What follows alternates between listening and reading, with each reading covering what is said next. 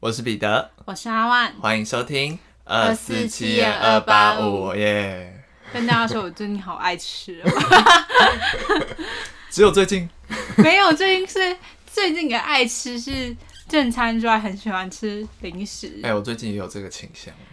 不知道为什么是，可能是我觉得是你太忙了，你说压力很嗯，大，我觉得就是想压力吃太大，我我最近就超嘴疼，因为我之前就是可能正常就吃的。就是正常人的量嘛，然后可能就是我食量比较大，但是最近在正餐结束之后，我很喜欢吃甜的，然后或者是饼干或者是坚果什么的，但是我嘴巴就是停不下来，就一直想吃东西，就想要有咬东西的感觉，嗯，然后没有东西咬的时候，我就会想吃糖果之类的哦，就是嘴巴不能停，对，然后就就又很爱喝饮料，但我们觉得哦，好像不能这样下去，夏天要来了， 很慢变很慢，但但是又觉得每次都告诉自己不能吃那么多，但还是抵挡不了诱惑，就觉得、嗯，我觉得，对啊，这好奇怪哦，我也不知道为什么最近真的超我觉得只要你买了东西在家里，你就一定会想吃，所以我觉得要杜绝这个方法就是不要买东西放在家里，你说零食嘛，嗯对对对对，因为我觉得只要一旦买了放在那里也是浪费嘛，不如就要吃掉它。可是我觉得你不放的话，你等到吃完东西你嘴馋的时候，你没有你东西都是空的，或者是你没有东西可以吃，你不会觉得很不爽吗？就是心情很不好。可是我有时候就是会因为个性懒，懒得出去买，就会，然后你就会再沉淀一下之后，就会发现自己其实也不是饿，嗯，就只是想咬东西，可是没咬好像也没有怎么样，嗯我会这样啊。但是我我以前是那种，我我也是懒，那以前可能就寒暑假的时候，我就自己在家嘛，然后如果家里没东西吃，或是只有泡面那类，我就一整天只吃一碗泡面之类的吧。然后那时候就很瘦啊。那时候就很漂 亮，现在现在有尽量维持，就是我每天都会看一下，呃好像快到边极限了，不要再继续吃倒下去。啊抽一口， 气，就是感觉是要浮出水面对 了。啊。但是哦，最近就手摇杯可能也不要常喝，我最近手摇杯也变得很常喝诶、欸不知道为什么，就因是为它天气开始热啦、哦重点是因为、嗯，因为之前都想说可能一个月喝一杯，欸嗯现在变成一个礼拜喝一杯，哦，我本来就是呃一个礼拜喝一杯，但是我有在克制，就是品相不要喝那么重的东重西，的，就是可能喝一些绿茶。嗯微糖这样，我有时候也会说服自己喝一些茶， 就觉得自己好像蛮健康对 的。啊，我而且我是一个超级爱喝奶盖茶的人，但我现在真的不敢喝，顶多一个月一杯吧，就是尽量不要，因为我我有在戒牛奶，就是不要长痘痘哦什对对么的。对对对。然后我就想说要克制，要克制。我最近是有点迷上吃优格了，哦，因为我买了那个很好吃的坚果，嗯、你刚有看到吗？桌上那一包麦。片哦对对对对对对，哦我之前超常吃的，我之前有时候下班打工回家，然后就只吃一碗，嗯，哦我就很瘦。 我现在都是有时候宵夜吃那个，就觉得嗯，我吃优格当宵夜应该是没有那么罪恶吧，但是那个很容易越吃越刷嘴，因为我有时候都一不小心就唰倒一把下去，对。然后就 吃着其实热量也是偏高，对，因为它只是有甜味的那没种，它错不没是什错么燕麦什么的。对，不是什么无加糖的东西，嗯对对对，就还是权衡之下，感觉比吃咸酥鸡健康啦。一对，真的，我真的我还是不敢在宵夜吃盐酥鸡。我有时候还是会了，毕竟现在外卖发 达，半夜的时候也是只有那几种店有开嘛，我已经想不起来上次吃盐酥鸡什么时候了。不如今天就吃，不行，因为我今天晚上要吃火锅，那就一路罪恶到 底啊！我就我们在减肥这条路上还有漫漫长路。哎、我今天也要吃火 锅，就谁来救救我们？ 谁来 把我们绑住，把我们关在房间里，把我们锁住。只给我们一些无加糖的东 西。那一也是我今天，我昨天有喝手摇杯，但我今天录完想说要跑去买手摇杯， 好想了。然后喝完手摇杯，我好想吃豆花。我昨天有吃豆 花，好好吃哦。好想吃豆花哦！天哪，我待会录完再思考到底要不要我。觉得可以。我昨天吃我们学校附近一家叫做木香小摊车的豆花，嗯那我好像是第一次，也不是第一次，反正我就是在那边点了荤桂，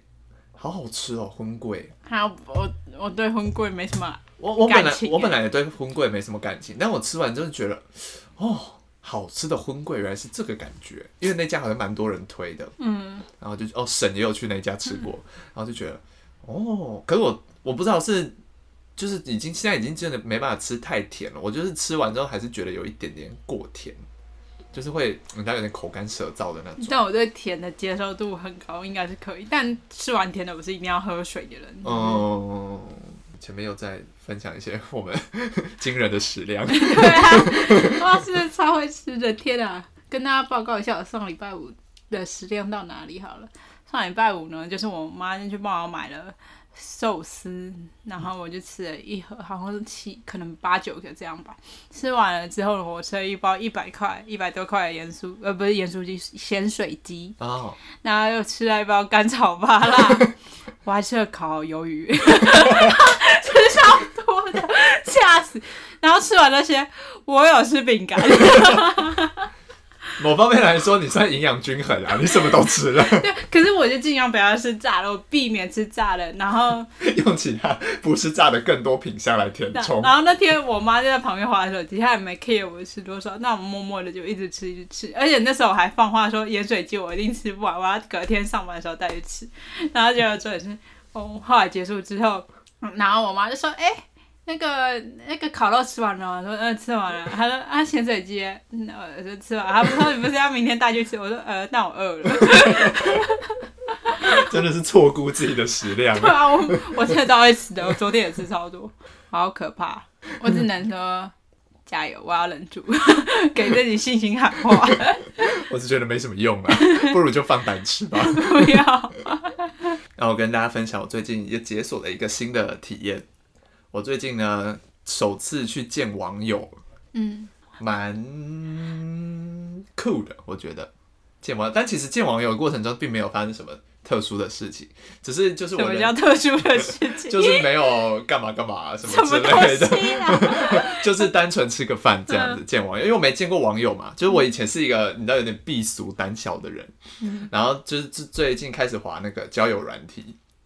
然后就呃有就聊了一阵子，然后就觉得还不错，可以吃个饭这样，然后见网友这个心情吼，有点像是要去试镜的紧张感是有点类似的，就是面对的是很多的未知，嗯就是他的感觉就很像是，因为你已经像试镜，就是人家会先给你剧本嘛，嗯你其实对你自己，其实对或是对那个对象，已经是有一些基本的认识在。像交友见网友，这是你们一定会先有聊天嘛，什么之类。嗯可是这种事情就是没到见面，你是什么事都说不准的这种期待的心情，这样。嗯然后最后见面之后就觉得还不错，就是聊得蛮来的这样子，然后就一起散个步这样。流水账 讲得不太讲的很就先跟大家说，就是没什么爆点的这个见网友的故事，但就是就是因为我没有见过所网以你友，们成为了好朋友，呀呀呀呀呀，对，就觉得那很好啊，那就是有认识不同。嗯，不圈同不子同领的域人嗯的人，对对对，就觉得蛮不错的，推荐大家可以去见网友，可是再见的时候还是要注意，就是安全。对对对，你要先确定他不是，你这也很难确定，因为有些人在网络上就装的是好人，嗯，那见面是卖你保险的也不一 定，或者是或是要约在可能餐厅比较对多对对，人人多的地地方对，保护好自己，这样对，好无聊的一个故事哦、我没自己有，讲哎我完觉了得就好蛮有教育 意义。对，就是最近所以这是你第一次见网我友哦吧？啊第一次见网友，那你有见过网友吗？呃没有，哦，我会怕， 我会战术性躲避，这 抖个屁！假装假装假装没这回事。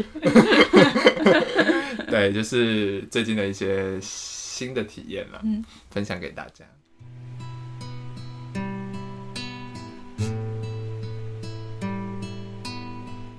那我们接下来进入今天的案件，那今天要分享的是一起日本的无差别杀人事件。那因为最近就是可能台湾自从就是政界以来就最大的无差别杀人事件之后呢，也会有一些类似于超商啊这种，就是没它有目标性的对他没有攻击目标，他对你是没有仇恨，但他就攻击你的这种事件。嗯哼，那这个事件呢，是日本令和时代第一起的无差别事件，所以大家也蛮重视它的。也有些人称这个案件叫做道路魔事件。那道路魔是什么意思？这要其实要从江户时代的传说说起。 OK，那其实道路魔原本指的就是小说里面的怪物，那它会在路上就是突然出现，随机出现，然后诱惑人类做坏事。那到了现代，就因为这些事件层出不穷嘛，所以就有人会用道路魔来形容这些无差别事件的凶手，嗯哼，形容他们是路上突然出现的恶魔，这样演变而来。那今天要讲的事件呢，就是神奈川无差别杀人事件，也被称为川崎杀伤事件。那川崎是这个地方， OK，这个城市。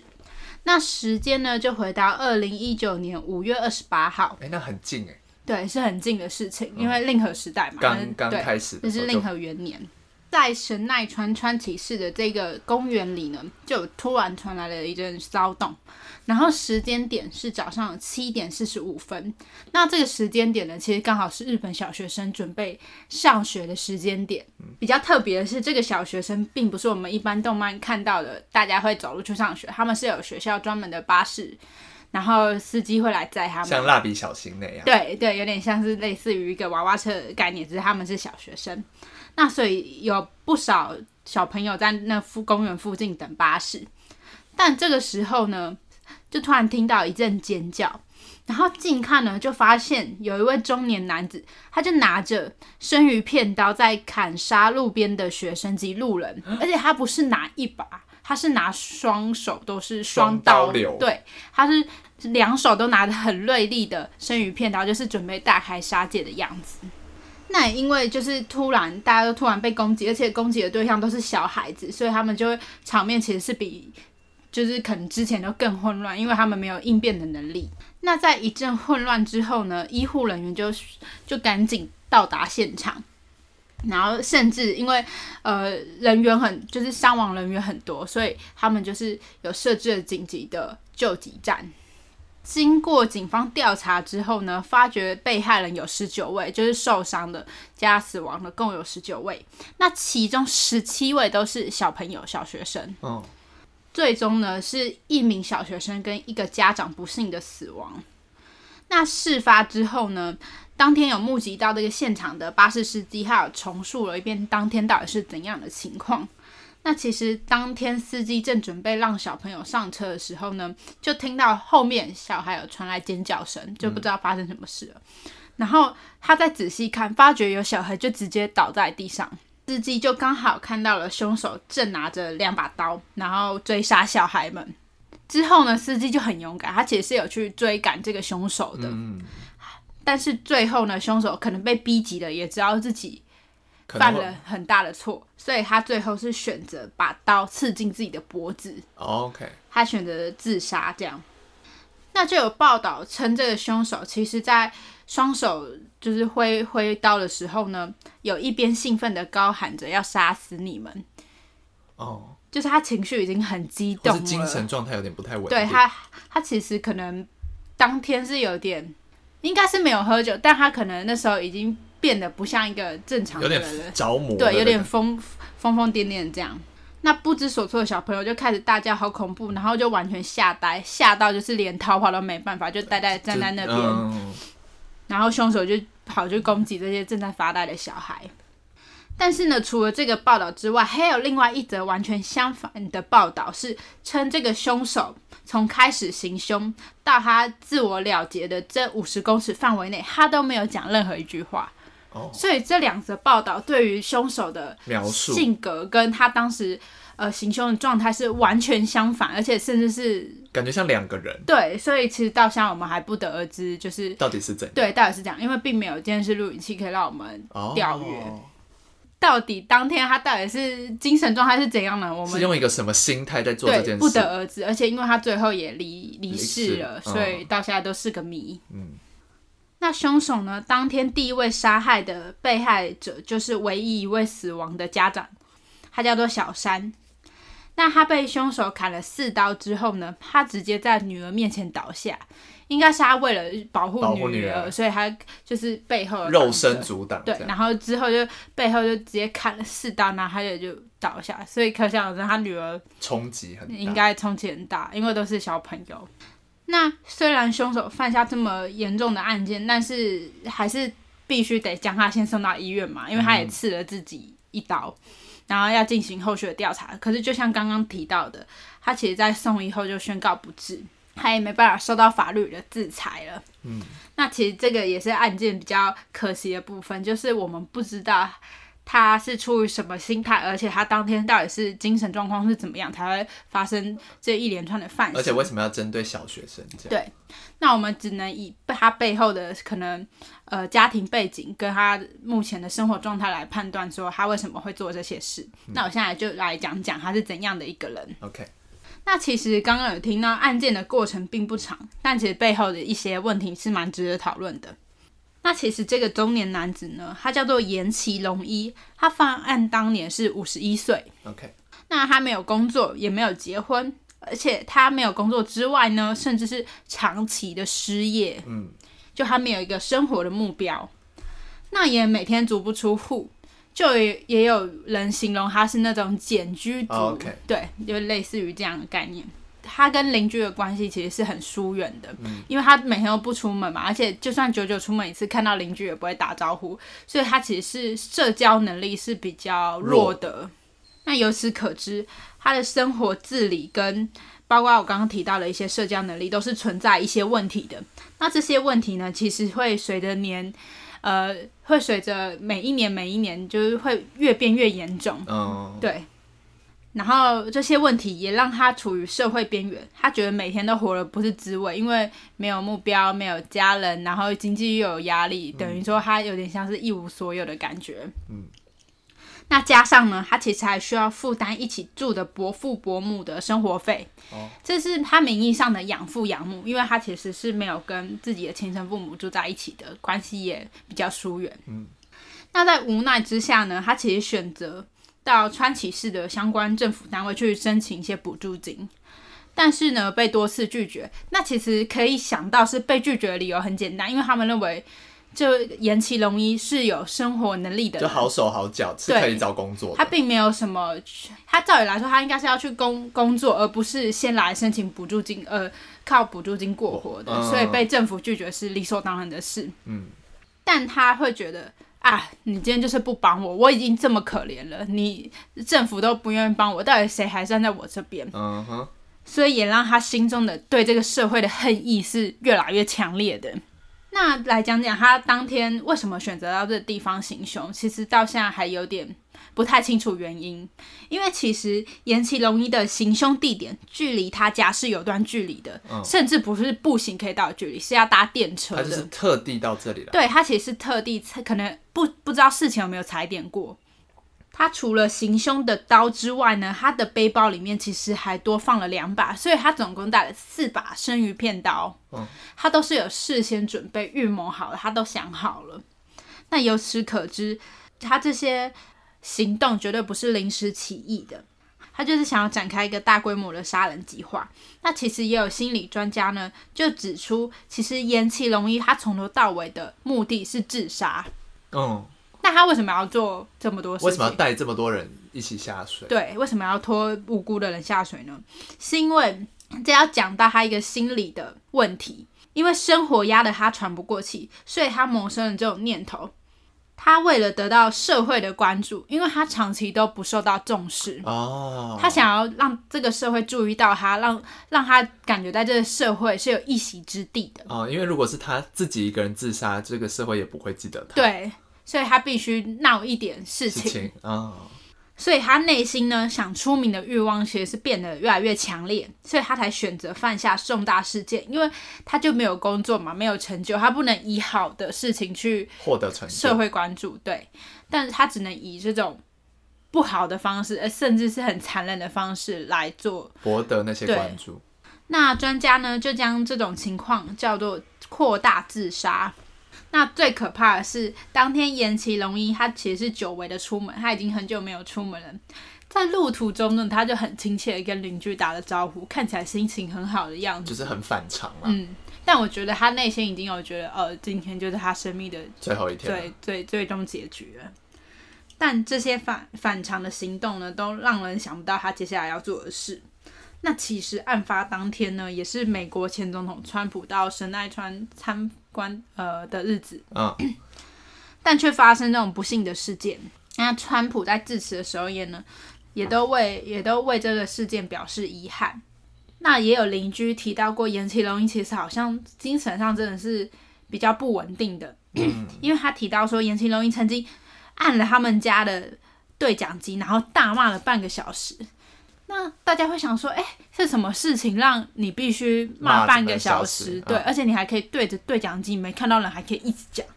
到底是发生什么事？结果理由竟然是你家院子的草从栏杆里长出来了，挡到我的眼睛，挡到我的视线。就是想找东西吵架了，对他其实就是想找人起冲突，然后就是他想要获得关注的一嗯，个但方法。他只能以这种偏激的方式。嗯日本呢，也因为这些层出不穷的无差别攻击事件，导致大家对这类案件的害怕程度大幅提升。那为什么要讲那个案件？是因为，呃，虽然我们就是现在无差别攻击事件，除了郑捷之后是比较少的，比较有，但是是偏小规模对，的，嗯就是不是那么大规模，但是也有一些攻击事件在最近其实是蛮多的，嗯就是刚刚提到的超商啊，然后之前那个女店也不是被